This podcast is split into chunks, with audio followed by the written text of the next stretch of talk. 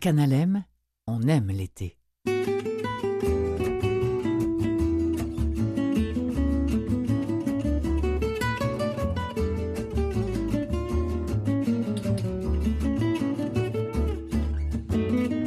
Bonjour tout le monde, j'espère que vous allez bien ce jeudi 22 août. Emmanuel Robitaille au micro accompagné de pas n'importe qui. C'est une première ici au Canalem. Jean-Sébastien La Liberté est à la co-animation avec moi aujourd'hui. Salut Jean-Seb. Salut Manu. Euh, Habituellement, t'es de l'autre côté du miroir, t'es le metteur en nombre de toutes les émissions quasiment d'Aime l'été, du moins celles que j'anime. Et là, t'es venu me rejoindre. Ben oui, j'ai abandonné ma console pour venir de ce côté-ci pour m'amuser pour la prochaine heure et demie à tes côtés. Et je vais te donner ton enveloppe brune plus tard pour avoir accepté cette odieuse proposition de ma part. Merci infiniment d'être là. Merci tout le monde d'être à l'écoute. J'espère que vous allez passer une belle heure et demie avec nous.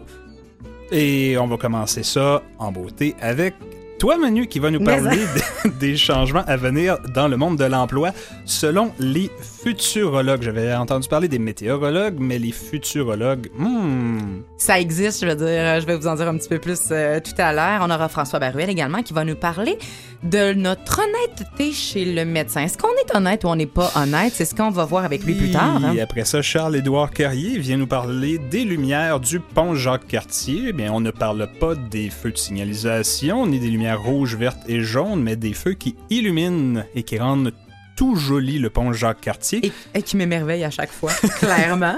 Et Manu, tu reviens pour nous parler de rituels de pleine lune. Absolument, pour cette chronique ésotérique, mais il n'y aura pas de loup-garou, je te le promets. Ensuite, on parle du monastère des Augustines. Euh, tourisme bien-être, euh, c'est extrêmement surprenant ce qu'on y retrouve. Et finalement, Jean-Sébastien, tu vas nous gâter en nous exprimant, en nous explicitant tout ce qu'on ne sait pas sur le duct tape. Eh oui. Très hâte d'entendre ta chronique. Bienvenue à l'été, tout le monde.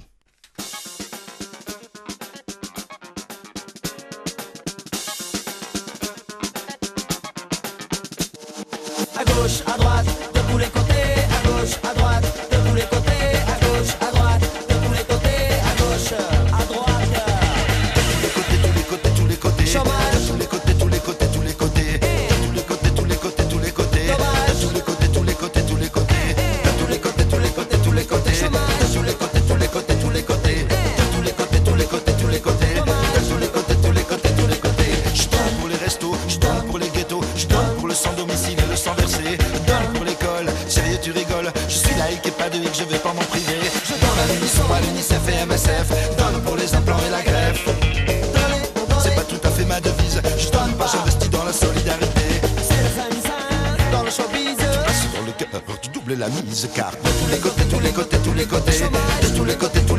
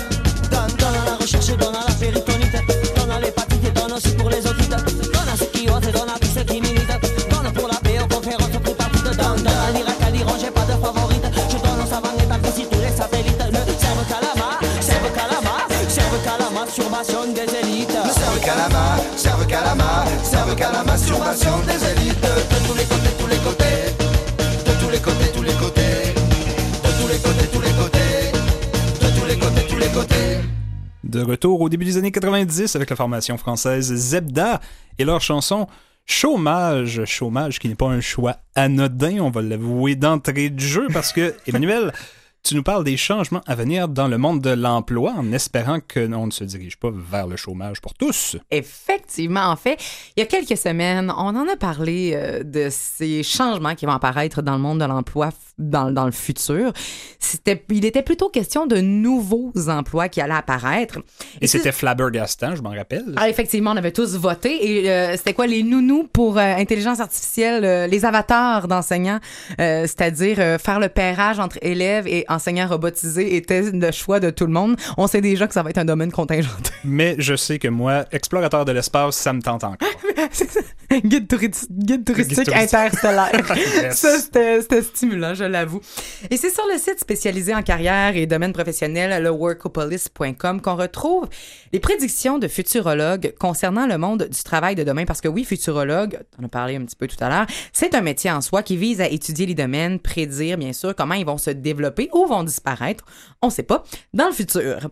Un métier... euh, qui est fort pertinent on- et qui est utilisé dans le domaine, entre autres, de l'intelligence artificielle. On peut s'en douter parce qu'il y a des choses qui s'en viennent et qu'on n'a aucune idée de qu'est-ce que ça va donner. Et euh, exactement. Donc, euh, donc, plutôt cet été, on parlait des métiers qui vont voir le jour d'ici 2030. Aujourd'hui, ce sont plutôt les grandes lignes, le cadre plus général du monde de l'emploi et ses changements qui vont être soulevés. Donc, voici les euh, prédictions du futurologue, précisément de Thomas Frey, concernant le monde du travail de demain, un petit mot tout d'abord sur euh, Thomas Frey. C'est l'un des futurologues les plus... Futurologues, le... Hein? On, on reprend ça, on reprend, on reprend ça du début. Ah ça, recommence. un futurologue des plus réputés dans le monde. Il a créé le Da Vinci Institute, un groupe de réflexion à but non lucratif en futurologie. C'est situé au Colorado. Et il partage ses prédictions à travers le globe à l'aide de conférences, mais également sur son blog. Si vous êtes intéressé à le lire, vous pouvez vous rendre sur le Futurist Speaker. On peut, si on peut pas le suivre physiquement, on peut au moins aller sur le net. Jean-Sébastien, tu me diras euh, dans les prochains éléments lesquels euh, avec- il y en a moins que la dernière fois. là. La dernière fois, il y avait comme une vingtaine de nouveaux emplois, mais il y a quand même des éléments clés. Tu me diras avec lesquels tu es d'accord, c'est-à-dire que tu veux que ce changement-là apparaisse, ou celui que tu souhaites le plus voir. OK. OK? Je suis prêt. Premièrement, on prévoit la fin de l'emploi permanent. Puis on commence déjà à le voir, c'est la fin d'un seul emploi unique et continu qu'on choisit à l'âge de 16 ans. On se comprend, là? Oui, on a passé euh, d'une carrière où on passait littéralement toute sa vie en tant que spécialiste d'un métier et maintenant, ben, c'est c'est très commun de changer de job plus ou moins aux 5 ans, aux 10 ans, selon. Là. Ben, exactement. Les gens ils occupent de plus en plus d'emplois différents et la tendance va aller en augmentant, ça c'est sûr. Et les gens vont travailler davantage sur des projets, des contrats plutôt qu'un emploi. Euh, plutôt qu'un poste précis dans une place finie, définie et finie, on va se le dire de même. Selon M. Frey, le fameux futurologue, un Américain de 30 ans a déjà occupé combien en moyenne, tu penses, d'emplois à 30 ans, en moyenne, les Américains? Euh, je vais y aller avec 8. 11. 11. En moyenne, 11 emplois à l'âge de 30 ans. C'est ce que la moyenne des Américains ont occupé, le nombre d'emplois qu'ils ont occupés. Dans 10 ans, il aura travaillé sur 200 ou 300 projets à cet âge. Ça fait une- beaucoup de pages sur un CV, ça. Exactement. Pe- Peut-être qu'on pourrait rassembler un petit peu les tâches, tu sais, comme titre, puis tu sais, voici où j'ai fait cette tâche ou ce projet. En tout cas. On va, on va pouvoir choisir, filtrer un petit peu pour rendre l'offre plus alléchante parce que je pense pas, moi, si j'étais un employeur, je lirais pas euh, 200 titres de projet Mais qui engager quelqu'un. Monsieur Frey en parle pas en futurologie, mais qui sait peut-être que le, le curriculum vitae ne sera plus à la page non plus. Oh, page, Oh. page, curriculum vitae, tu m'entends-tu? Alors, c'est... Qui sait? Deuxièmement, ce seront tous, ce seront tous ces gens, seront des travailleurs autonomes. Donc, pour lui, on verra la fin de l'ère de la subordination et euh, de bâtir des empires des autres en étant leurs employés. L'avenir appartient alors aux solopreneurs, ceux qui partent à leur compte. Donc, leur, leur sort ne dépend plus nécessairement d'une entreprise, mais plutôt de leur effort, leurs ambitions. Et ils vont gagner énormément en liberté et en flexibilité. Oui, je peux voir des beaux avantages à ça, mais en même temps, l'esprit de communauté qu'on peut retrouver sur un lieu de travail, c'est peut-être quelque chose qu'on perd. Si on est tous autonomes, on n'a pas des liens, des collègues qu'on côtoie depuis des, des années et des années, on n'aura plus ça. Ah, C'est drôle parce que tu n'as aucune idée de ma chronique. Et le troisième point est le travail en colonie. En colonie. qui correspond exactement à ce que tu viens de dire. C'est un peu la suite logique de ce qu'on vient de voir parce que les solopreneurs seront absolument loin d'être seuls. Ils vont se regrouper pour former des groupes. Pour manquer un peu de vocabulaire, je vais dire regrouper pour former des groupes. C'est-à-dire que ce seront des colonies, des colonies d'affaires. Il y a un gestionnaire de projet qui peut engager différents solopreneurs pour travailler sur un même projet. Et on se rappelle que le projet est le nouveau cadre de travail. Donc, les colonies peuvent être physiques, comme dans les espaces de coworking temporaire, ou encore virtuels. Donc, il y a quand même des liens qui peuvent se créer et qui sait, peut-être que les solopreneurs pourront faire un start-up après ensemble, mais ça ne veut pas dire qu'on va être nécessairement isolé à la maison, seul. Ça- Ça me rassure un peu. Ça sera pas ton préféré. C'est ce que je... Je verrai comment je m'adapte euh, le, le jour rendu là. La futurologue en moi va prévoir que, cette, que ça, que ça- ça ne sera pas ton point préféré. Il y aura également, et ça, on va s'en douter, là, une plus grande automatisation. Donc, l'avènement des robots, des impressions 3D, de l'intelligence artificielle mène Thomas Free, ce futurologue, à prévoir une augmentation de l'automatisation au travail. Donc, la, maîtri- la maîtrise de la technologie va être euh, absolument cruciale. On parle également d'emplois renouvelés. Et ce constat-là de l'augmentation de l'automatisation dans le monde de l'emploi mène le futurologue à croire que plus de Combien de- d'emplois tu penses que je- à chaque, fois, je veux, à chaque fois, je veux te dire un chiffre, je suis là, non, devine, devine. Combien d'emplois, selon Thomas Free, va disparaître dans le futur? Eh boy, c'est en plusieurs centaines. Je, je peux pas chiffrer ça, là, mais. Essaye. Bah, euh, sept- Moi et toi, 750. 2 millions. Oui, ben c'est certain. Juste avec l'industrialisation, on a vu les robots qui remplacent plusieurs ouvriers. Avec les ordinateurs, ça fait ça. J'ai- pas de crainte. Je suis toujours très mauvais avec les chiffres. C'est pas vrai, t'es super bon, tu devines plein d'affaires. Mais là, t'étais vraiment à côté de la trace. Alors, Merci de le souligner. 2 millions d'emplois qui vont disparaître dans le monde euh, dans les prochaines années. C'est, euh, pour donner un approximatif, la moitié des emplois qui existent actuellement. Col bleu, col blanc seront touchés. Donc, autre point, il y aura la création de nouveaux emplois.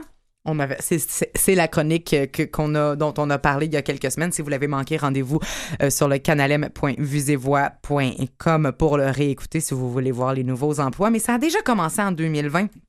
Euh, tu sais, les bitcoins, c'est en pleine expansion. Déjà, en, en 2000 on n'est pas en 2020, mais c'est Ben, demain ben oui, c'est 2020, vrai, on se comprend. Les coachs de vie euh, ou professionnels en ligne euh, dans plusieurs domaines, l'essor est actuel, euh, est actuellement là. Et bien sûr, l'apparition des nouveaux métiers de 2030, parce qu'on on, on se rappelle que selon les futurologues, 85% des emplois de 2030 n'ont pas encore été inventés. Donc, bien qu'il y aura, tu sais, là, dans la vie, rien ne se perd, rien ne se crée, là. Mm. Ça, c'est une loi physique que j'ai appris en, en secondaire secondaire 4. quatre. C'est la seule chose que je me rappelle de mon, mon cours de physique. De- euh, ah, c'est-tu lui? Ben oui.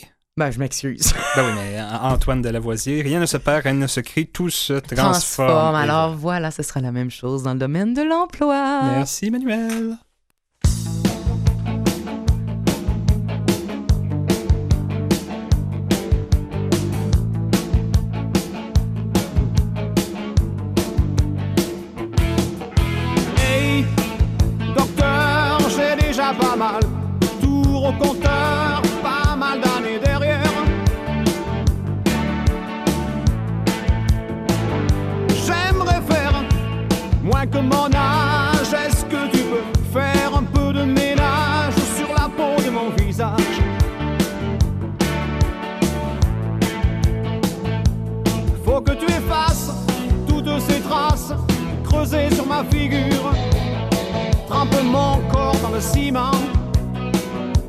Cheveux dans la peinture. Je ne sortirai plus jamais sans plusieurs couches de fourrure. Ma famille a de l'argent, docteur. Hey, sorcier, pourquoi sommes-nous fiers comme des rochers, fragiles comme du verre? Je préfère les silex, le temps qui passe et moi qui passe avec, je prends ça comme un échec.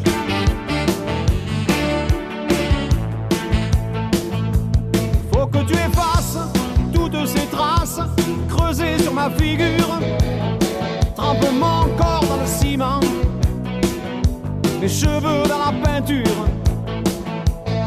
Je ne sortirai plus jamais sans plusieurs couches de fourrure. Ma famille a de l'argent, docteur. On est tous pareils.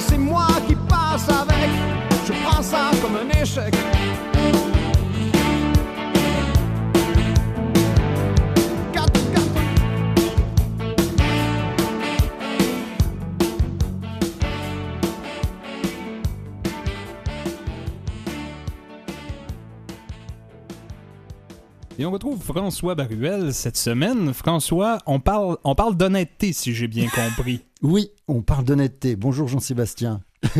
Ou d'absence d'honnêteté, c'est D'absence selon. d'honnêteté, c'est selon, en effet.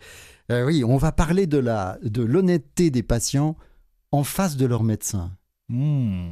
Est-ce qu'on raconte quand on est malade Est-ce qu'on raconte vraiment tout à son médecin? Ah, moi, je pense que non. Bah moi, je suis sûr que non. Ben, moi, je pense qu'il y a peut-être des gens que oui, mais moi, je pense qu'il y a beaucoup de gens que non. Je suis pas certain Et que c'est ne à notre avantage de mentir à Ben notre non. médecin, mais... Sauf que euh, souvent, on a envie, j'ai remarqué dans ma pratique, j'ai remarqué que les gens avaient ce que j'appelle le syndrome du premier de classe. C'est qu'en fait, ils veulent faire vraiment bien devant le médecin. Alors tu leur demandes, est-ce que vous avez ceci? Est-ce que vous avez cela? Oui, ça, oui, mais pas tant que ça, je vais, c'est pas si grave, etc. Ils minorent très souvent, en fait, pour ne pas avoir l'air d'en rajouter ou pour ne pas avoir l'air de mentir, parce qu'ils, finalement, ils se retrouvent pas aussi malades que ça et ils veulent pas faire perdre leur temps à son, à le- au praticien. Donc, c'est vraiment le syndrome de premier, de premier de classe qui fait qu'ils ne racontent que euh, 60% de la vérité. J'aurais pensé que j'aurais pensé que la tendance aurait été d'aggraver les symptômes pour être pris au sérieux versus minimiser. Je, je sais pas. euh, Ben moi, honnêtement, je, je me retrouve dans ça, pas nécessairement sur le fait de mentir, mais de- des fois de ne pas vouloir aller voir le médecin en, en minimisant Toi-même à la c'est ça, comme, ben non, je veux pas aller perdre mon temps parce que c'est sûrement Ouais. rien, c'est sûrement... Voilà. Bon. Voilà, voilà. Je me souviens d'avoir vu un patient qui était, euh, qui avait eu une douleur euh, précordiale, c'est-à-dire en fait on pouvait penser à un infarctus, et donc euh, vraiment il était très angoissé au téléphone. Et puis on lui envoie les ambulanciers et les ambulanciers arrivent, ils font un électrocardiogramme, ils disent écoutez ça a l'air d'aller. Et puis et en fait, ben oui, je vais quand même aller à l'hôpital, dit le, dit le patient. Donc, on le reçoit à l'hôpital. Et puis, Mhm. arrivé à l'hôpital, il dit Non, mais finalement, ça fait pas si mal que ça. C'est extraordinaire. La- la- le tour en ambulance a réglé le problème. Exactement, mais c'est vraiment ça. Mais moi, les tours d'auto me calmaient énormément quand j'étais jeune. hein, by the way, ça fonctionne les tours d'auto. Mais C'est dis-moi, peut-être un François, des rôles de l'ambulance, tu as raison. Qui sait, je sais pas si c'est un calmant naturel, mais euh, j'a- j'aurais une question. euh, et, et je me demande, parce que souvent on va poser la question sur la consommation Oui. de drogue, d'alcool et de cigarettes. Ça doit être quand même dans les C'est- top 3 des sujets sur lesquels on ment à notre c'est- médecin. T'es en plein dedans. Et en fait, à tel point que euh, je me souviens quand on faisait les interrogatoires à l'hôpital, quand les gens disaient oh ben je bois, je bois, je bois, Socialement, là. oh, je bois, je bois Une fois de une, temps une en temps, bouteille, pas tous les jours. une bouteille par jour. Et enfin, on savait. Eh ben, voyons. Ben ouais, non mais tu savais, on savait qu'il fallait multiplier par trois à peu près.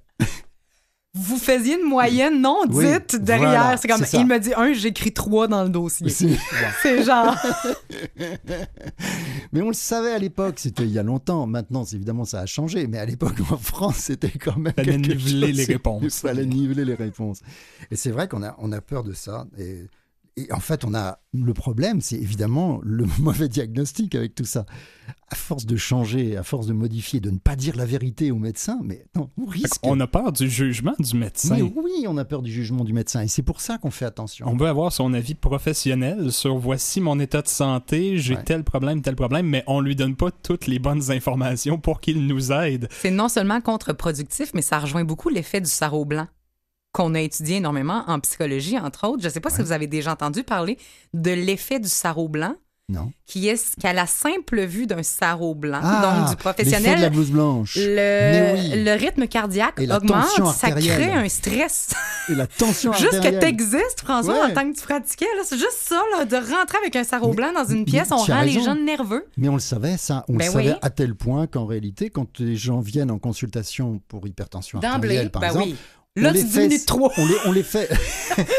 on les fait. Mais c'est vrai, c'est presque ça. Mais Oh on les non. fait. On prend la première fois la tension. Ils ont toujours une tension au plafond. Plus Ça, c'est toujours. Ouais. Et ensuite, on les laisse pendant 10 minutes Ouais. tranquilles sur un lit. En Et- parlant, en gardant, en en, parlant, en créant un, un lien de confiance lien, aussi. C'est ça. Et au bout de 10 minutes, on sait qu'on a la véritable tension. Mais il faut laisser passer les 10 minutes, sinon on sait qu'on aura même peut-être des extrasystoles. Qu'est-ce qu'un extrasystole? Une extrasystole, c'est une contraction supplémentaire du cœur qui n'est pas la bienvenue, qui ne sert à rien et qui, et qui est un- elle pompe à vide. Le cœur pompe à vide. Et en fait, c'est une, c'est une, comme, c'est comme une réentrée. En fait, c'est une réentrée électrique. C'est comme une petite épilepsie temporale. Est-ce que tu as une- la notion de déjà vu? Tu te souviens Déjà vécu? Ben, Tu l'as, ça? Oui. Ça s'appelle une épilepsie temporale. Ouais. C'est une petite réentrée au niveau des- du temporal, de, du temporal. il faut dire que c'est la cerveau, mémoire du cerveau. Oui. C'est de ce qui vient d'être vécu. Et il y a un court-circuit, ce qui fait qu'on a l'impression d'avoir déjà vécu cette zen, alors qu'en fait, on l'a vécu, mais en effet, mais on est en train de la vivre. Donc c'est exactement la même chose au niveau cardiaque. Est-ce qu'il y a des choses sur lesquelles on serait vraiment surpris que les gens mentent et qui sont moins évidentes, entre guillemets, que l'alcool ou la cigarette ou la drogue, des choses qu'on serait comme, ben voyons. on- parce que euh, je me rappelle, il y, a, il y a quelques semaines de ça, même le mois dernier, j'ai parlé euh, de mentir à son psy. Si vous l'avez manqué, ce genre de choses-là, ça existe également avec le, le psychologue, hein, tout, tout, tout Bien sûr. Je crois que professionnel. le premier. Euh, et vous, allez, vous pouvez écouter euh, cette chronique-là d'ailleurs et toutes les autres sur le canal il y avait des Je recommande. Et il y avait des choses, c'est ça, c'est mentir à son psychologue. Il y avait un livre, Secrets and Lies in Psychotherapy ou Lies and Secrets. Écoutez, là, c'est. Mais je- on, on- on avait parlé de ça, de ces mensonges-là qui sont dits. Il y a des choses que tu dis, Colin, quand 6% des gens ont menti sur au moins 20 sujets sur 58 qui leur ont été présentés. Tu dis, tu sais, c'est ce que je, je rapportais. Je disais à un moment donné, tu sais, c'est parce que tu mens sur le nom de ton chien. Là, je veux dire, il reste quoi, ouais, tu ouais, sais? Ben, en fait, moi, je pense que c'est pas tout le monde qui va avoir les mêmes questions. Euh, toi et moi, on va chez le médecin, on va avoir des questions de base, mais euh, au- au-delà d'un certain âge, disons, je pense à, à quelqu'un qui est en qui, qui est peut-être en perte d'autonomie. On va avoir des questions sur est-ce que vous faites de l'exercice souvent, est-ce que vous êtes capable Le cognitif disons- aussi. Ben, c'est Mhm. ça. Est-ce que, C'est ça aussi, ouais. est-ce que quel hobby vous faites, est-ce que vous êtes capable de faire ceci, de faire cela, et peut-être dans le but de ne pas être, euh, de ne pas perdre son, son autonomie à la maison, on va peut-être vouloir embellir un petit peu la Bien réalité. sûr. Oui, oui, je prends une marche à tous les jours, et oui, oui, je suis Et capable de faire rien. ceci. Et en plus, à cet âge-là, quand on perd son autonomie faire, c'est un constat de répondre à ces questions-là. Ah, c'est un véritable constat de décrépitude C'est et de, dé- oui. et de Ah. déchéance à venir. Quoi. C'est donc très angoissant. Donc on a tendance à dire, pas tant que ça quand même, c'est pas si grave. Hmm. Non, non, je peux rester chez moi. C'est, Mhm. tout à fait juste, ça. Hmm. Eh bien. Tout à fait juste. Donc, euh, le médecin est au courant et, euh, et loin du blâme et de la moralisation ici. Je crois que c'est un comportement qui est normatif, qui est explicable et qui va rejoindre Oui. au moins quelqu'un Mais- quelque part à un moment donné dans notre vie. Mais il faut bien se dire une chose, c'est que Oui. le médecin ne juge pas. Le médecin voit tellement de choses dans sa vie que de toute Qu'on façon, il ne ouais. jugera jamais, jamais, jamais, jamais. Donc il faut vraiment tout lui dire, surtout ne pas avoir peur de lui dire n'aient peur de se faire juger. Et de comprendre d'où vient ce- cette peur du jugement-là? Quand, Mm. on a, quand on a commencé à avoir peur de, de dire la vérité à, à nos médecins qui sont là pour nous aider, nous tendre la main, et ont- qui ont une profession, un- des connaissances qu'on ne possède pas, euh, ce serait intéressant aussi de, de savoir d'où ça vient, ce- cette peur-là, pour pouvoir la supprimer à l'intérieur de nous, puis peut-être éventuellement avoir des échanges un peu plus honnêtes. Merci François. Merci beaucoup.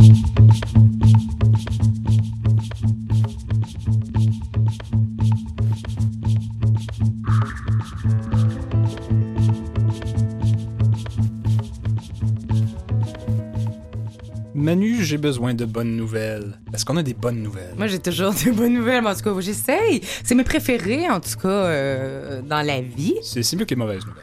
Euh, oui, puis il y en a en masse. Là, on peut faire un. On peut, j'essaie de, de créer l'homéostasie. Un petit équilibre euh, quand même là-dessus.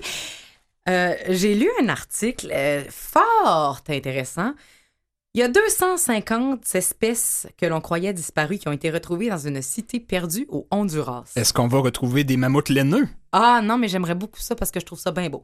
Non, c'est une nouvelle selon le Conservation International's Rapid euh, Assessment Program. Et ça se dit facilement, ça? Non, mais je me suis forcée. As-tu vu mon accent?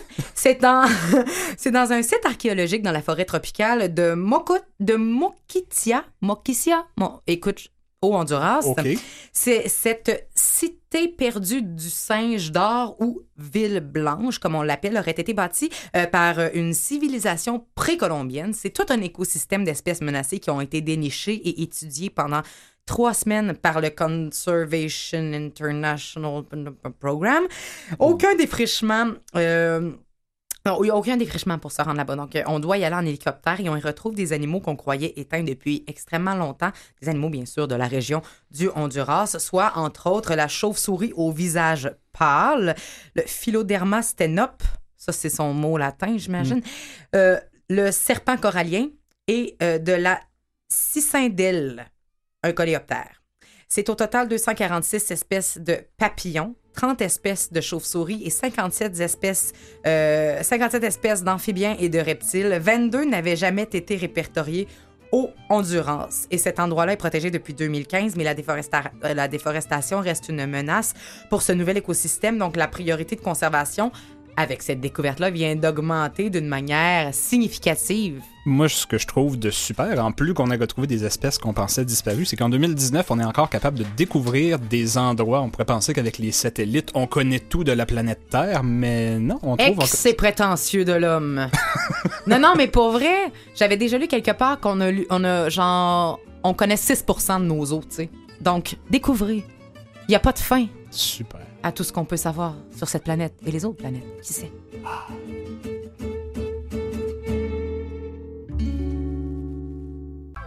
Vous écoutez Aime l'été. Avec Jean-Sébastien Liberté et Emmanuel Roby nous parler de rituels de pleine lune. Là, je sais pas, est-ce qu'on va aller dans la sorcellerie? Est-ce qu'on va... Ah, on va... On va garder ça pour tantôt. Je ne dis rien. Et on va, on va retrouver Charles-Édouard Carrier qui vient nous parler du pont Jacques-Cartier. Cartier,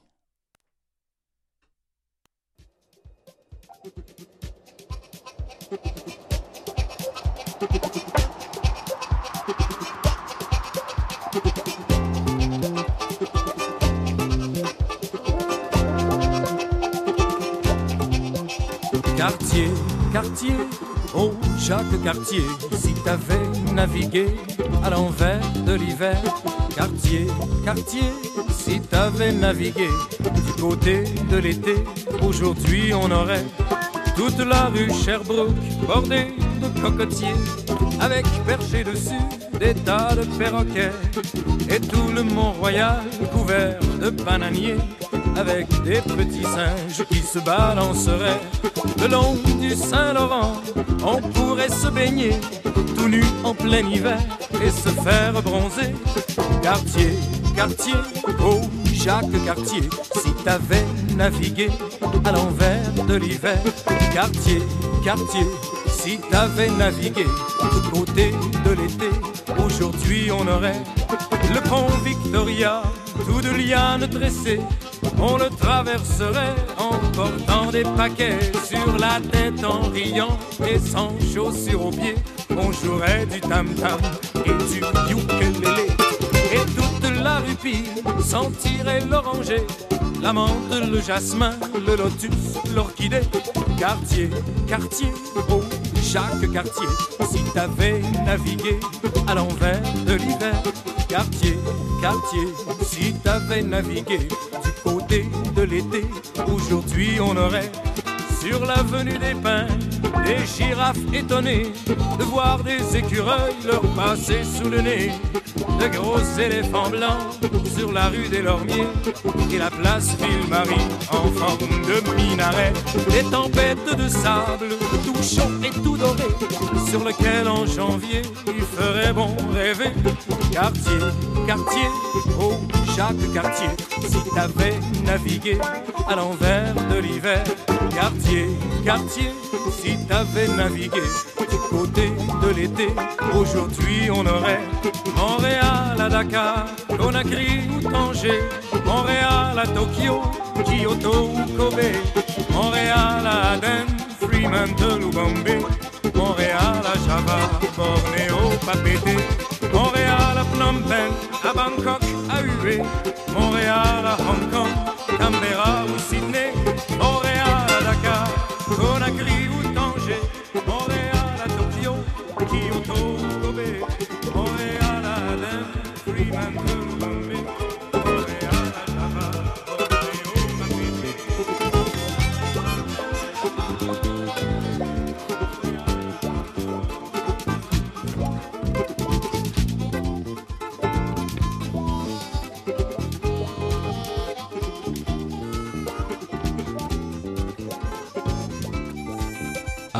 Robert Charlebois, ça, Robert Charlebois, qui nous amène sur un. euh, Écoute, j'aurais pas pu trouver mieux vraiment pour parler Ah non, de. je pense que c'était assez explicite. Il y avait aucun sous-entendu deuxième sens, Il y avait- layers, rien. Il n'y avait aucun autre choix possible pour nous parler de Jacques Cartier, pour nous parler du pont Jacques Cartier, pas de, pas de l'explorateur, mais du pont qui porte son nom. Charles-Étienne Garnier, bonjour. Charles-Édouard. Charles-Édouard, ben oui, super, on commence ça. Mais ça commence bien, c'est bon, c'est bon.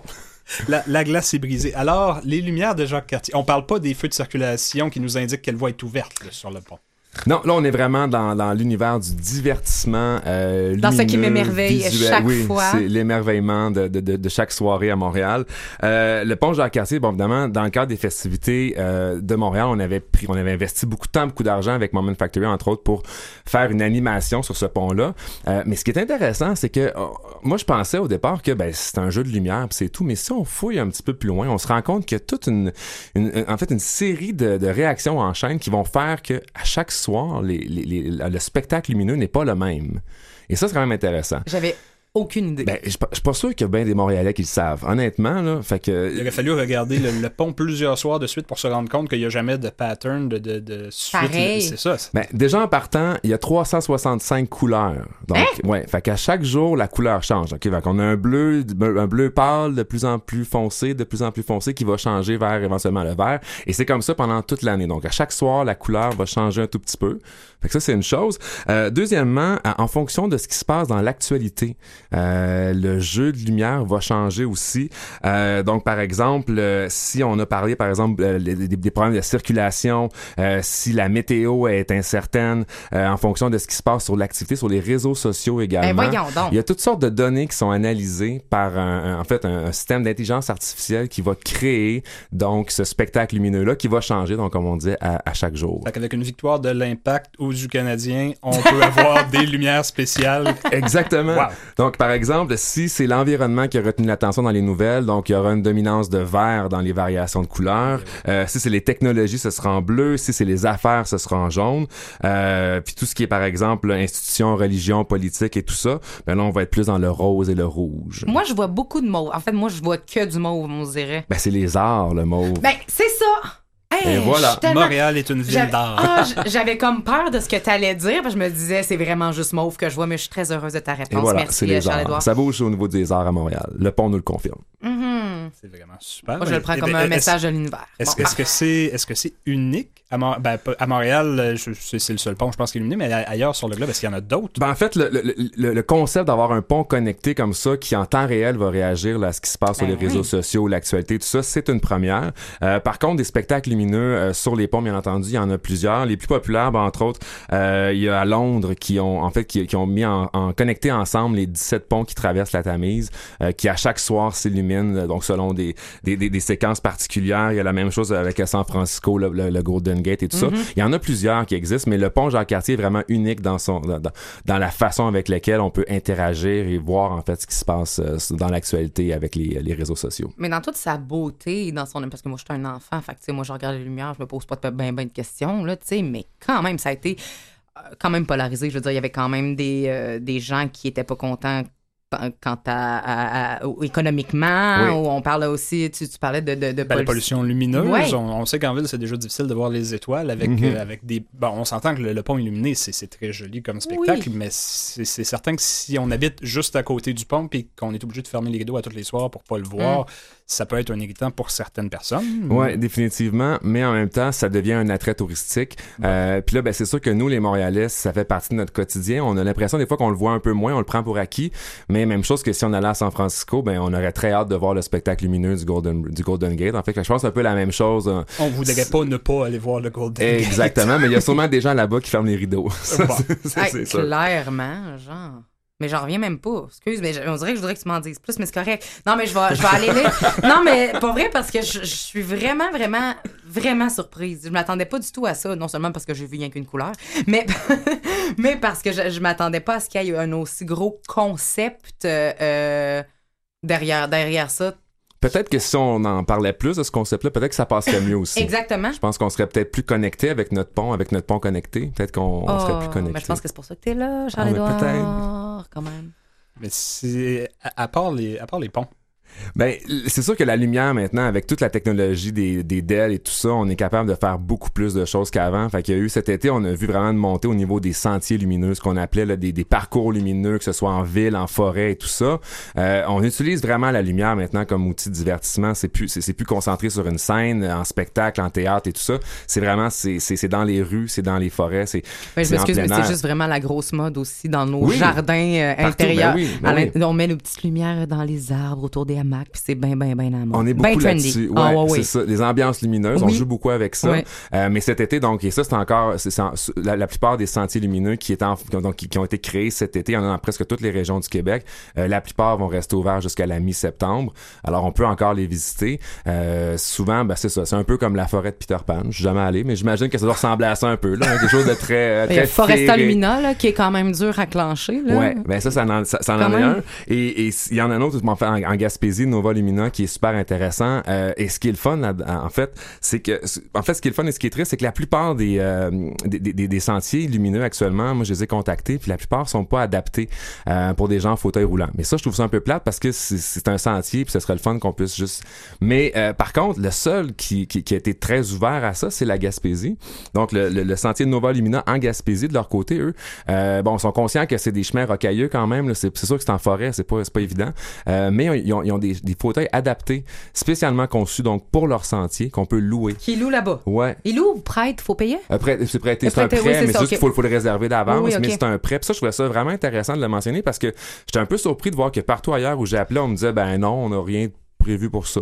Ben, Mais- c'est en même temps, si c'est pas accessible pour les personnes qui sont en, en fauteuil, c'est euh, c'est pas accessible non plus pour les personnes qui veulent y aller avec leur pouce-pouce, aller montrer ça aux enfants. Moi, je pense à la forêt de Peter Pan, je mènerais mon petit bébé, moi, avec ça, mais si c'est en sol oui. rocailleux, euh, ben, c'est à y penser deux fois. Ouais, effectivement. Mais non, mais ils vont sûrement finir par prendre le virage parce que. Ben, pas veut dire, parce que, on va se le dire, il y a quand même un aspect architectural au-delà de la lumière dans tout ce qui est marche, roche, Mhm. relief, Ouais. qui est quand même joli, malheureusement e- extrêmement pas pratique. Mhm. Comme tu l'as dit, c'est pas juste les poussettes ou les, les fauteuils roulants. Il y a beaucoup de gens euh, dont Ben la oui. forme physique ne permet pas de Exact. faire des parcours comme Foresta Lumina. Moi, je, j'ai pas, je ne peux pas faire Foresta Lumina Ouais. à cause de ça. Mais c'est pas juste ça. C'est qu'à un moment donné, il faut penser à tout le monde. Puis c'est pas très difficile. là. Comme tu dis, des fois, tu te mets juste une petite rampe à côté. un- Ouais, ouais, ouais, exact. des choses ouais. à faire. Bon, fait que les sentiers, c'est jusqu'à l'automne. Tu nous disais, le pont, c'est à l'année. Si on veut voir d'autres spectacles lumineux comme ça, c'est surtout. Est-ce que c'est surtout en été ou. Ben, euh, en fait, c'est ça. C'est- Tout ce qui est à l'extérieur, bien évidemment, c'est- c'est c'est- c'est en été. Par contre, il y a la basilique Notre-Dame euh, qui offre aussi un spectacle qui est à la fois à l'extérieur et à l'intérieur. Qui ça, en fait, ça, ça roule jusqu'en décembre. Puis probablement qu'on va annoncer une série supplémentaire parce que là, il faut acheter des billets. Oh. Euh, mais ça même. se passe, donc c'est moitié en dedans, moitié dehors. Euh, sinon, mais bien, bien entendu, il y a le pont Jacques-Cartier à l'année. Il y a le Parlement du Canada aussi, euh, qui de son côté fait une espèce de retour là, sur l'histoire du Canada projeté sur les murs du Parlement. Ça, ça se fait à tous les jours jusqu'à la fin septembre. Donc, ça, euh, c'est pas juste des lumières, c'est des images, si on fait qu'on a images, lumière et son. Fait que là, on est vraiment dans le multimédia. On est dans la stimulation des sens euh, 5.1 surround. Sérieusement. Puis il faut Ah. dire que ben, maintenant, avec la, avec la, la- la capacité technologique d'avoir des lumières LED, on est capable de mettre beaucoup plus d'emphase sur les monuments, sur les, les- les monuments historiques en ville.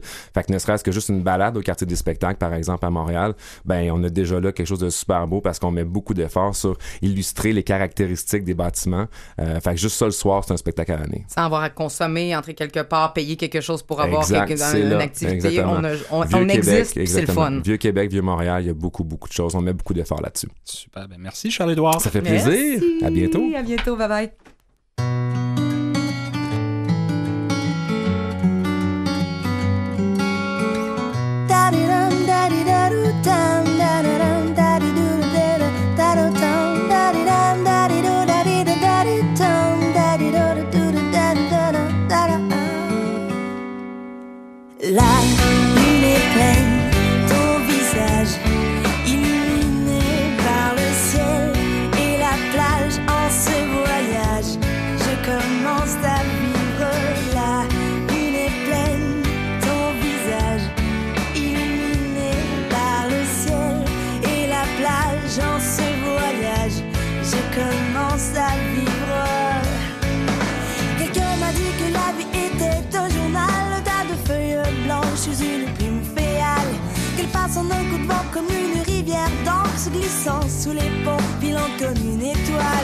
Allons couler les jours sous une épave d'eau calme. Allons tuer le temps dans un décor palpable. Allons à Hollywood au pays des scandales. Et partons maintenant, la nuit est immanquable. La lune est pleine, ton visage illuminé par le ciel et la plage en ce voyage. Je commence à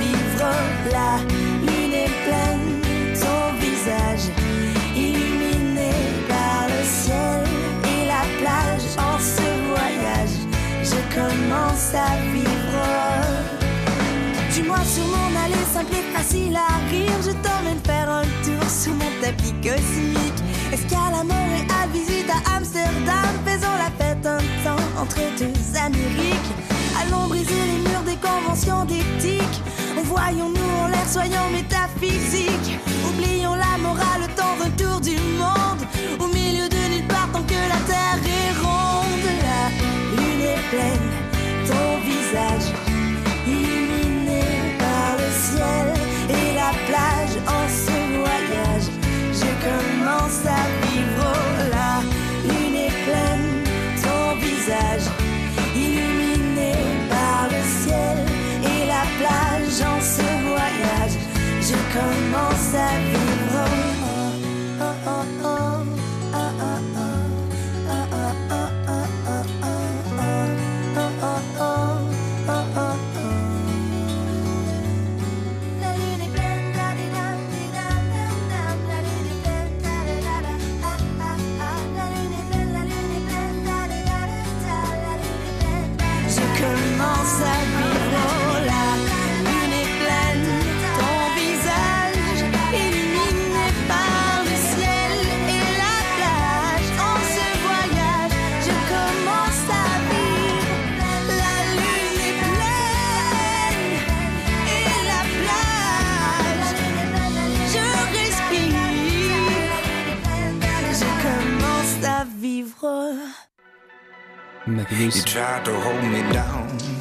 Hello? Oh!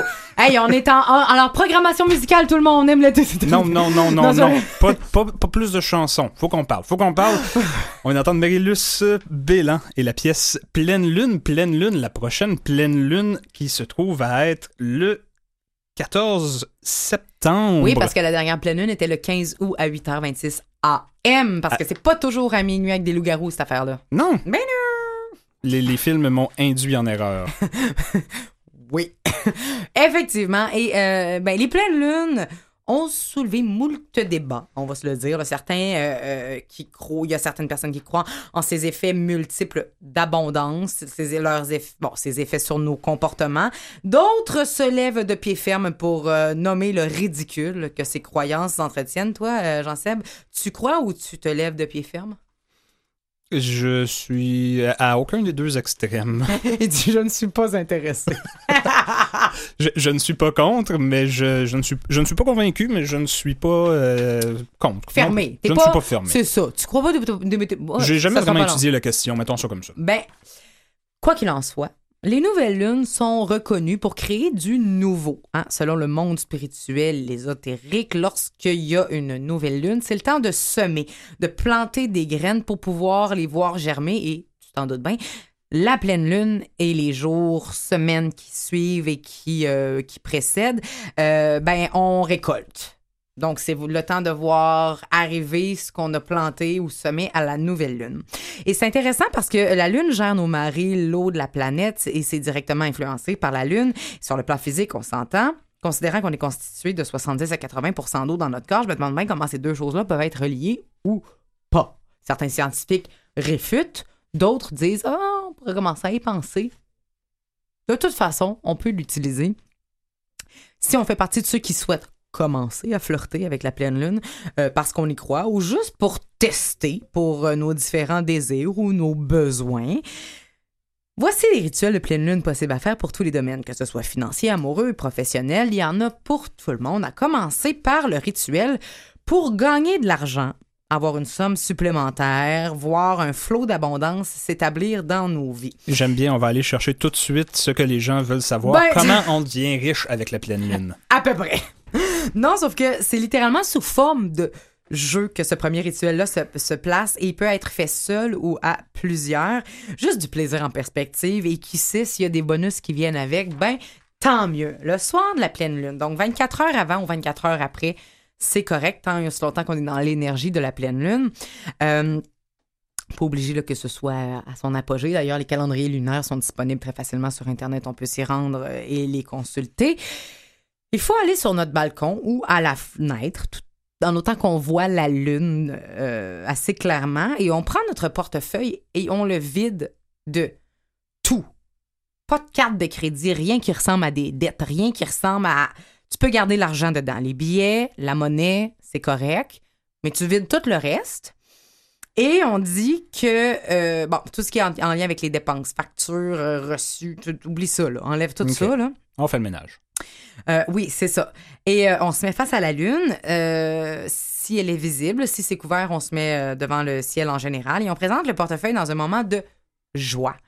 On chante, on danse, on fait ce qu'on veut, on formule quelque chose qui remercie d'emblée l'avenue d'argent qui va se présenter. Parce que si on dit qu'on veut de l'argent, ben on va vouloir longtemps. Donc, on dit que la plus grande prière est la gratitude. De dire merci d'emblée, c'est comme si c'était fait. Tu comprends un petit peu la différence entre demander et, Mhm. et faire comme si c'était fait.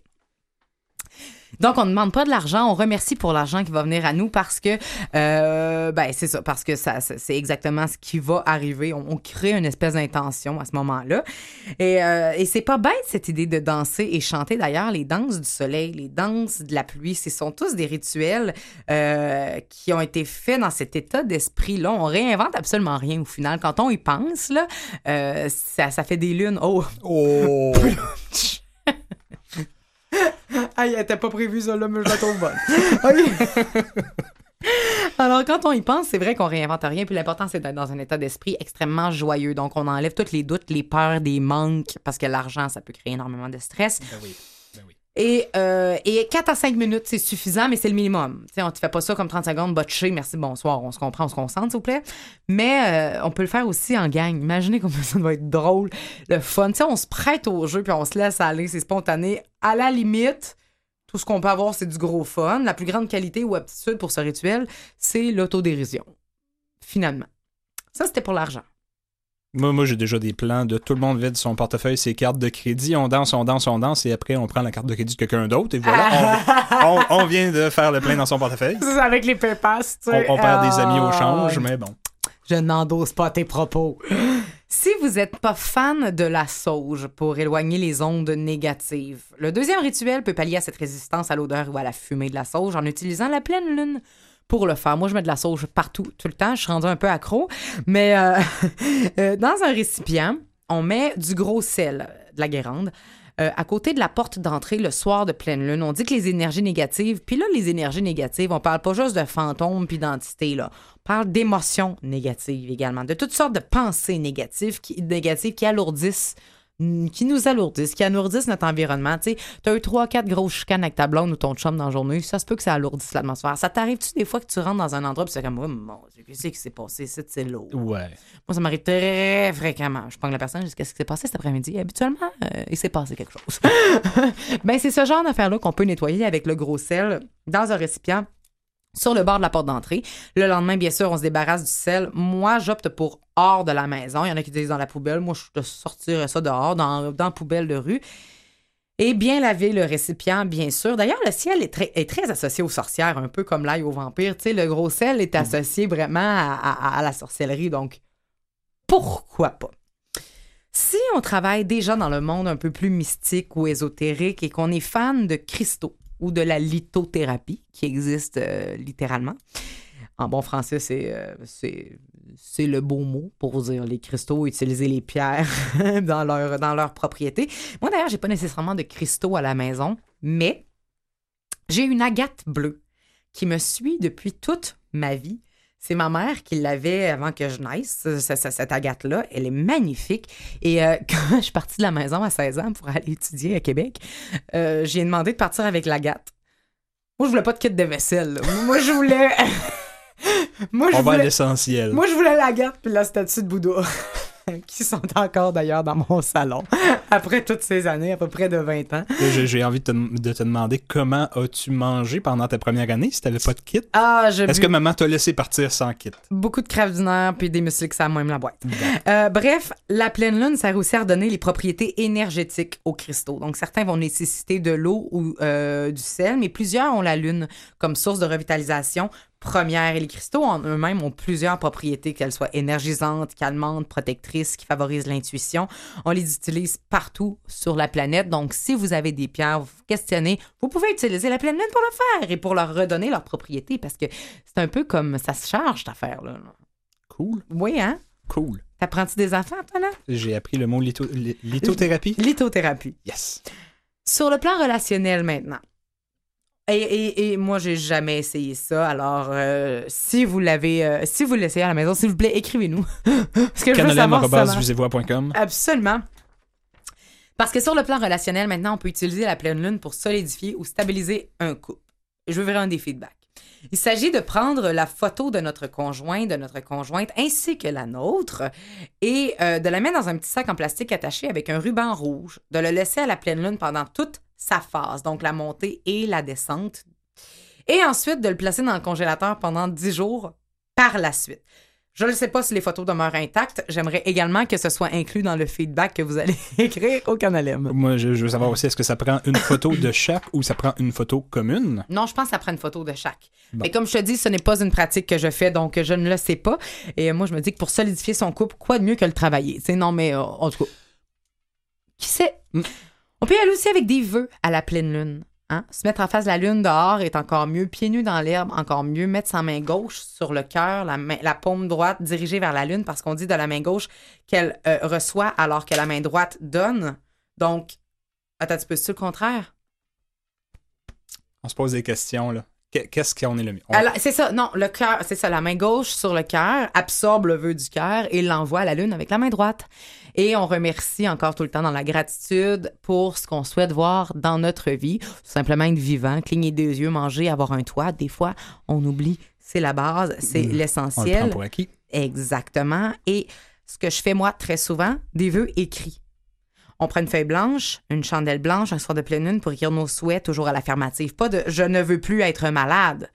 Je veux être en santé. Je suis en santé. Pas je veux, parce qu'on va vouloir longtemps, on s'en rappelle. Je suis en santé. Toujours dans un état déjà réalisé. Et, euh, et ensuite, on brûle.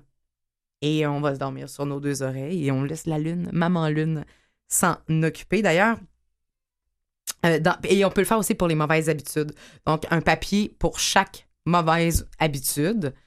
Euh, pas, pas Ok, t'écris- donc, pas- on fait pas une liste, on fait pas une lettre. C'est S'il un, vous plaît. un- un message par papier. On inscrit une mauvaise habitude sur un papier, un papier pour chaque habitude, puis on se donne une petite chance. On n'essaie pas de changer notre vie au complet. Si vous essayez d'arrêter de fumer, commencez par ça. Essayez pas de- d'arrêter le dessert, d'arrêter de fumer, d'arrêter de sacrer. de- Non, tu sais, On, on met va- pas la barre trop haute. Non, ben, moi, c'est un petit, euh, une petite opinion personnelle quand même. Mais euh, on se donne une chance, on n'essaie pas d'en changer 14 en même temps et on brûle le papier à l'aide de la flamme d'une bougie et on dit que la fumée se rend à la lune pour leur redonner les mauvaises habitudes. D'ailleurs, dans les communautés autochtones, les ancêtres, les anciens, pour les communautés, j'avais euh, une amie qui était chamane femme médecin. Et euh, dans les, elle, elle m'expliquait que les ancêtres, les anciens, sont toujours présents euh, autour des forêts pour garder les terres, aider euh, ces, ces, ces chamans-là, les gens qui ont des missions de guérison, etc., etc. Et elle m'expliquait que les messages, c'est pour ça qu'il y a beaucoup le feu qui est utilisé, le feu purificateur, on en parle extrêmement souvent de ça. On leur envoie leurs messages et qui sont également écrits et brûlés. Et la fumée est une grande transporta transportage, transporteuse des messages pour eux, pour les anciens, les ancêtres. Alors pourquoi pas l'utiliser pour toute autre chose? Jean Seb, quel rituel ça te tente d'essayer? Ah, je vais y aller avec le premier. J'ai Ah! de l'argent. Hey, hey, t'as tout compris! Merci, Manu.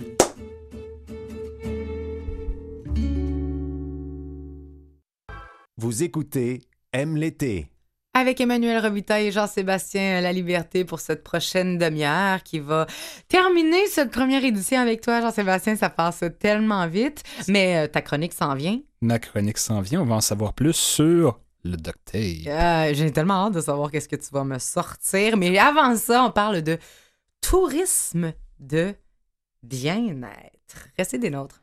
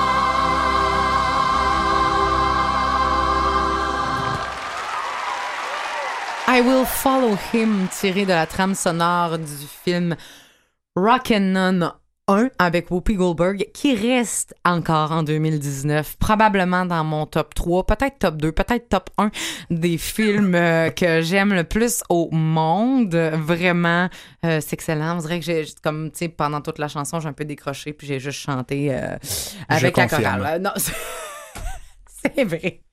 C'est vraiment vrai. Et si je te dis, Jean-Sébastien, havre patrimonial de culture et de mieux-être, ça te dit quoi? J'ai des gros points d'interrogation dans les Ah. yeux. Je veux en savoir plus. Je, Ah. je suis pas familier. Non, c'est ça. Alors, pour ma part, cette, euh, cette appellation, ça m'évoque l'histoire, l'apprentissage, euh, terroir, repos. Et c'est ce que le monastère des Augustines propose et c'est incroyable tout ce qui se cache dans les murs de ce monastère. Caroline Maheu, directrice commercialisation, est là pour nous en parler. Bonjour, Madame Maheu. Bonjour. Vous allez bien? Ça va très bien, merci. Concept unique alliant culture, patrimoine et mieux-être. Comment on s'y prend pour euh, rapatrier tous ces termes-là ensemble à l'intérieur d'un même établissement? Ben, en- euh, tout d'abord, il faut avoir un, un lieu, euh, un lieu qui est euh, qui est historique. Euh, on n'a pas inventé ce lieu-là. hein, il y a 400 ans d'histoire. Et quand même. Oui, alors c'est- la métamorphose de ce lieu-là qui qui en a fait ce havre de, de mieux-être, comme vous l'avez si bien dit. Mm-hmm.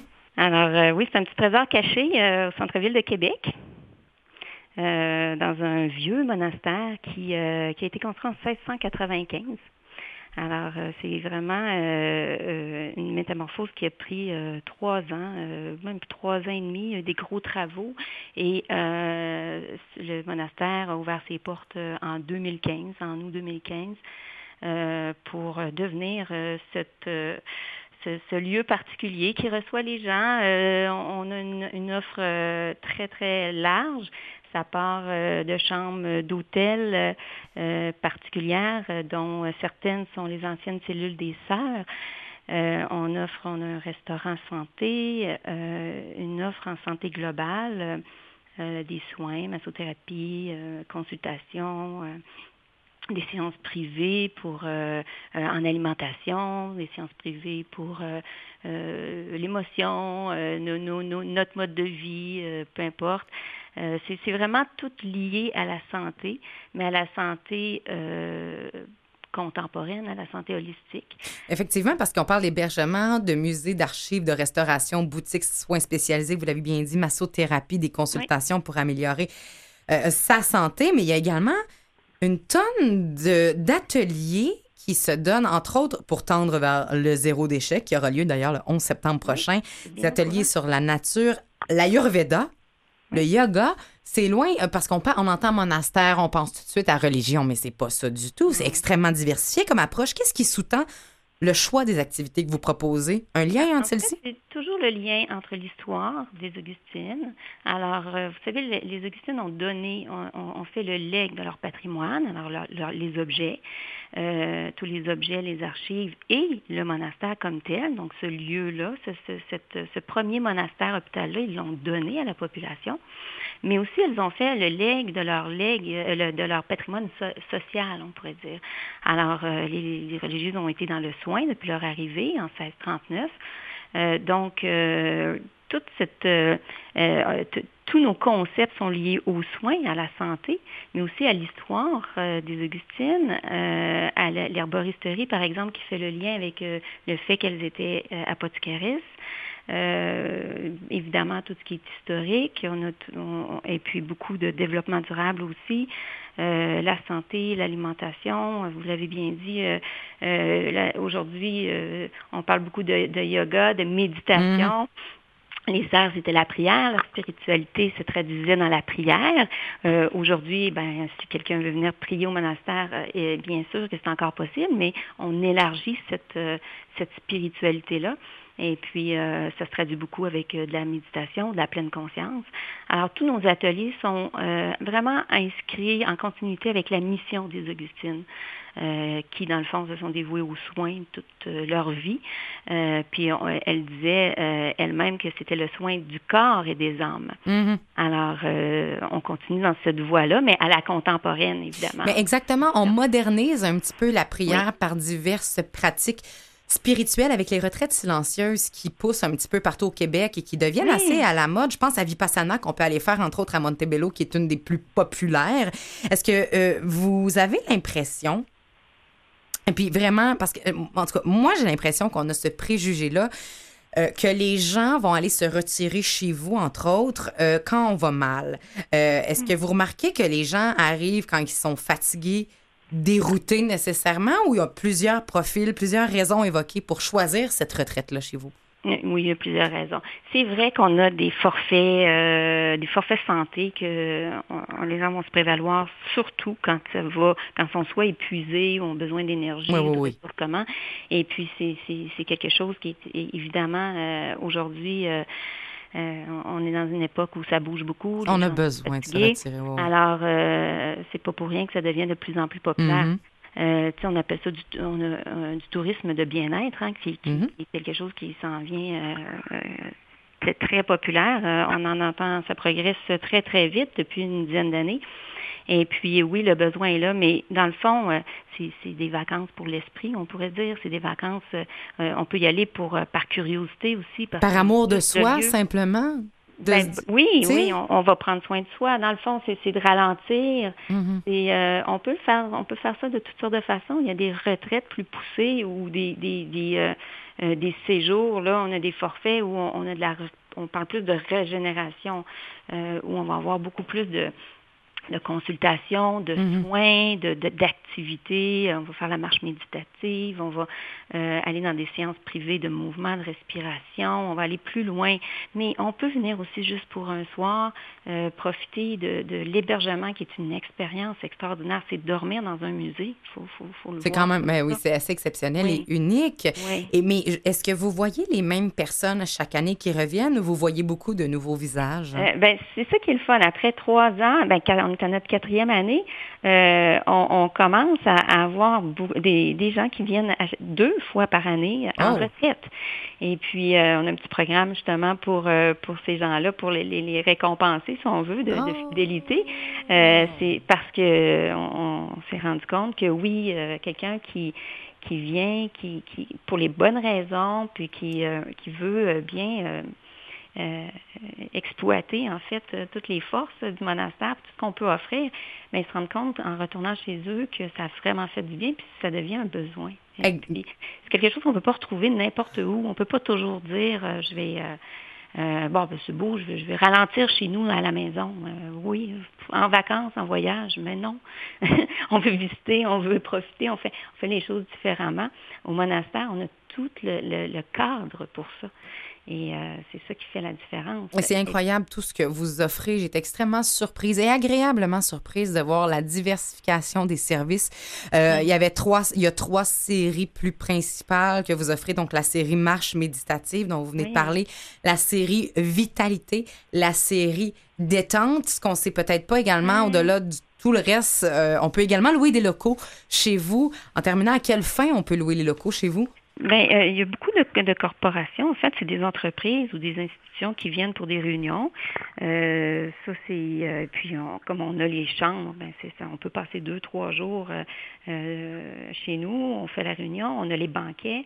Et puis euh, les chambres, évidemment, alors euh, le restaurant, et puis on est au centre-ville aussi. Alors, euh, Oui, oui, c'est ça. Donc être- très bien on a situé une pour. clientèle corporative. Oui. Mais on peut venir pour des célébrations, ce qui est rendu très populaire, les 70e, euh, euh, 50e anniversaire de mariage, des choses comme ça, parce qu'on offre évidemment les banquets, puis on a des belles salles. Des salles qui sont qui ont centenaires, hein, alors euh, c'est c'est unique. E- Exactement. Ben vraiment. Donc, si on veut un événement qui est unique dans un contexte qui est magnifique et historique, qu'on veut aller dormir une nuit, qu'on veut profiter de votre atelier pour voir toute la programmation également, vous avez un calendrier extrêmement Oui, bien fait. Ou pour aider encore la mission euh, du monastère des Augustines, on se rend sur votre site internet qui est le monastère.ca et je vous souhaite longue vie à ce magnifique programme extrêmement complet qui aide tout le monde à se sentir un petit peu mieux dans leur cœur, dans leur cœur et dans leur corps. Merci, Madame Maheu. Merci, merci beaucoup. Au revoir.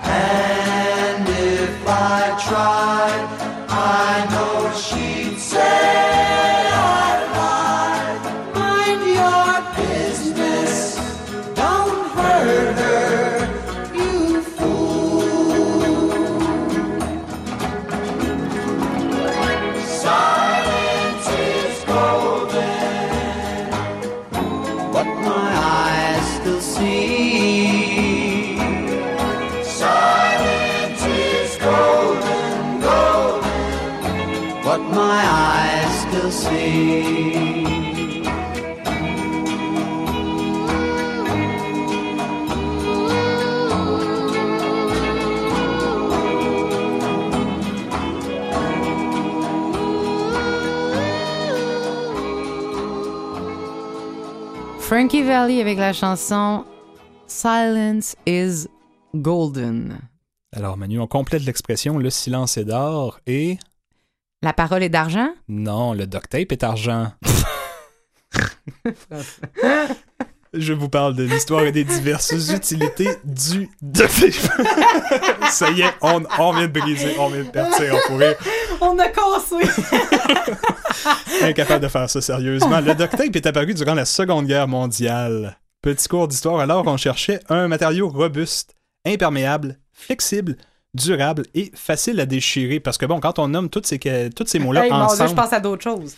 Euh, robuste, imperméable, flexible, durable et facile à déchirer. Si c'est facile à Ah, déchirer. facile à déchirer, non, c'est ça, non, on veut Si pas c'est facile à déchirer, c'est pas robuste. Si c'est imperméable, c'est pas durable et ainsi de suite. Mais on a réussi à trouver quelque chose. Ben, c'est bien vrai. Euh, dé- à l'œil, ça semblait à un ruban vert. On est, bon, euh, je le dis, Seconde Guerre mondiale, un vert couleur armée, un genre vert kaki, vert camouflage. Et du bandage, bon, aussi Seconde Guerre mondiale, on peut bien s'imaginer, le- les bandages étaient fréquents. Et euh, plusieurs bandages étaient faits avec du coton canard ou du duck cloth. Et au début, ça s'est appelé du duck cloth tape, puis finalement simplement du duct tape. Parce Ah qu'on ben. a vraiment pris du ruban, du coton, ça ressemblait à du coton, duct Euh, tape, et voilà. Est-ce qu'on a utilisé beaucoup de canards pour faire ça? Je ne pense, je, je- je ne pourrais pas dire, je ne pense pas que c'est fait à base de canard, c'est fait à base de coton. OK, je vais, en- je vais en racheter. Mais encore là, du coton canard, en tout cas, Garde. Hein?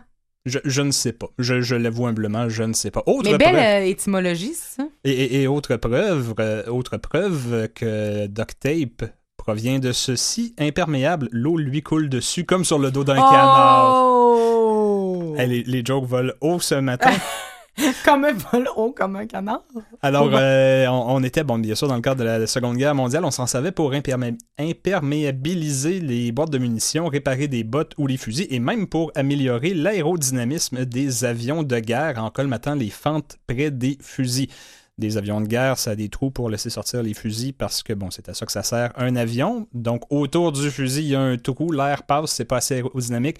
On met tout plein de duct tape pour pas qu'il y ait de trou, que le seul trou, c'est finalement pour que l'arme puisse servir.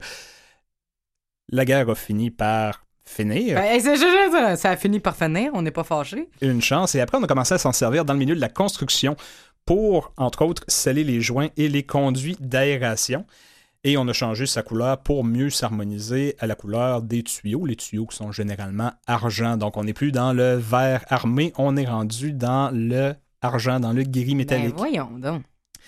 Et c'est ainsi qu'on a passé du DOC DUCK, donc euh, coton canard, canard DOC DUCK, au duct tape DUCT pour les tuyaux d'aération. Mais on s'entend Ben, que dire, voyons donc. dire Cette duct, histoire. duct tape, parce que le duct tape, Ben non, il y a, ça il y a se deux T collés, c'est, c'est- essaye de le dire trois fois de suite sans t'enfarger. Duct tape, duct tape, duct tape. Attention de pas te fouler la langue. Non, c'est ça, duct tape. Donc, on on a fait sauter un des T pour le prononcer en anglais. Alors, c'est resté duct tape. Et marketing oblige, une compagnie a sorti du duct tape appelé duct tape avec un beau canard comme logo. Et mine de rien, quand même, c'est- c'est- je trouve que c'est c'est intéressant de mentionner que cette petite compagnie-là qui a pensé à faire ça, c'était un acteur mineur qui détenait moins de 1 ou 2% des parts du marché et a réussi à rafler 40% du marché. Donc tout le monde voulait du duct tape, la marque avec le canard.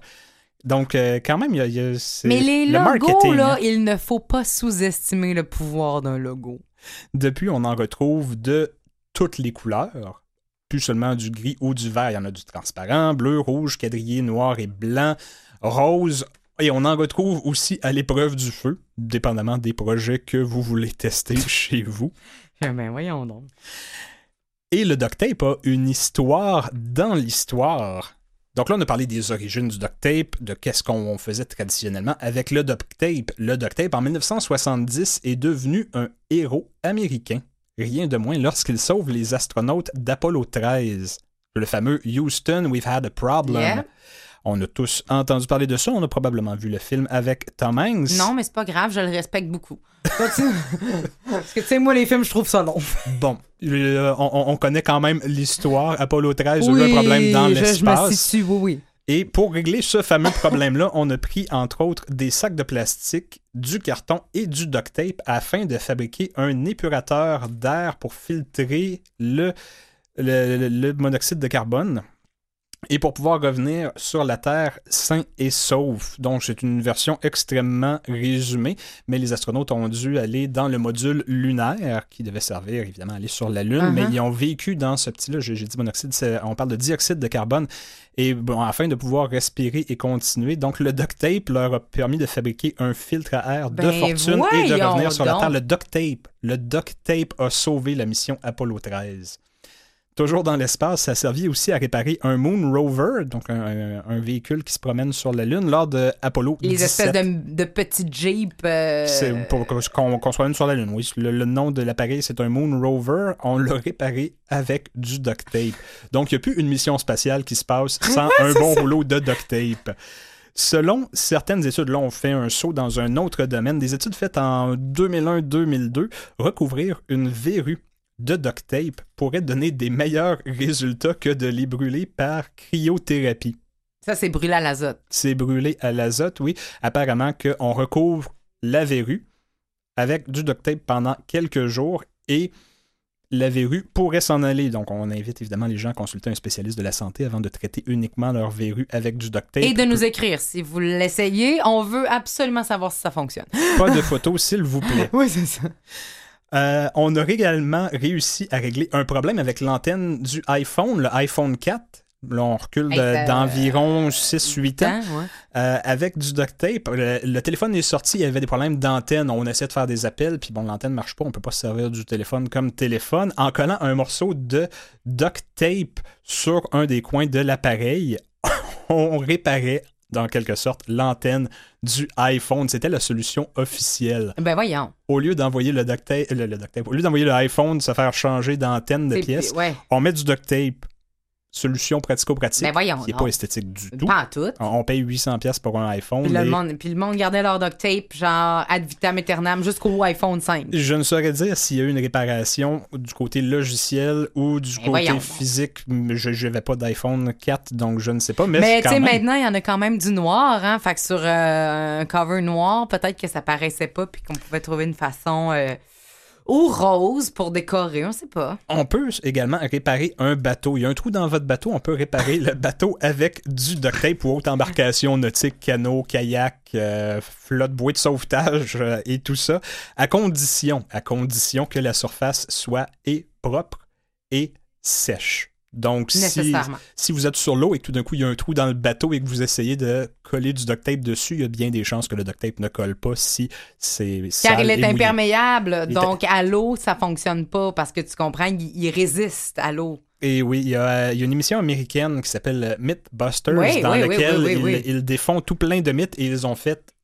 tellement, tellement d'expériences sur le duct tape, notamment de faire tenir une voiture dans les airs avec uniquement du duct tape, Hein? faire un parachute en duct tape et euh, j'ai entendu également de... euh, là, je ne vous donnerai pas les réponses à toutes.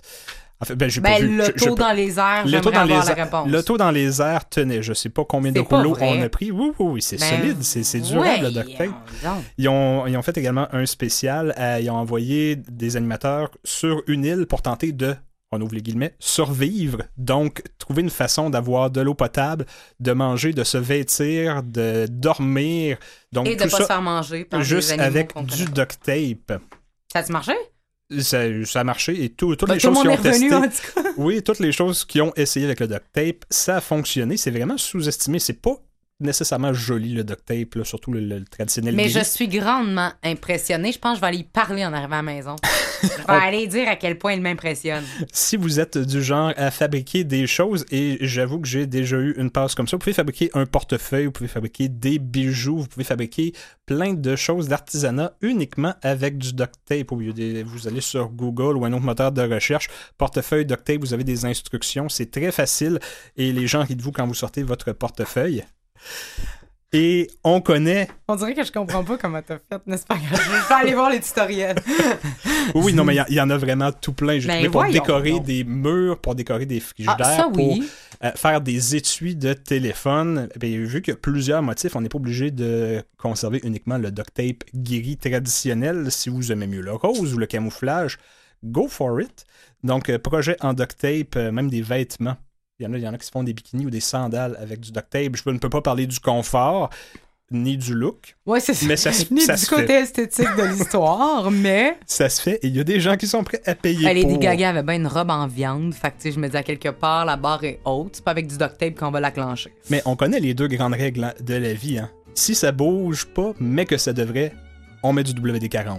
Si ça bouge puis que ça devrait pas, on met du duct tape. la seule chose, Ben oui, c'est super connu, en bon. conclusion, la seule chose que le duct tape ne peut pas réparer, c'est un cœur brisé. Oh, t'es beau, ben là, tu me gagnes. Oh, c'est magnifique. Merci, Jean-Seb.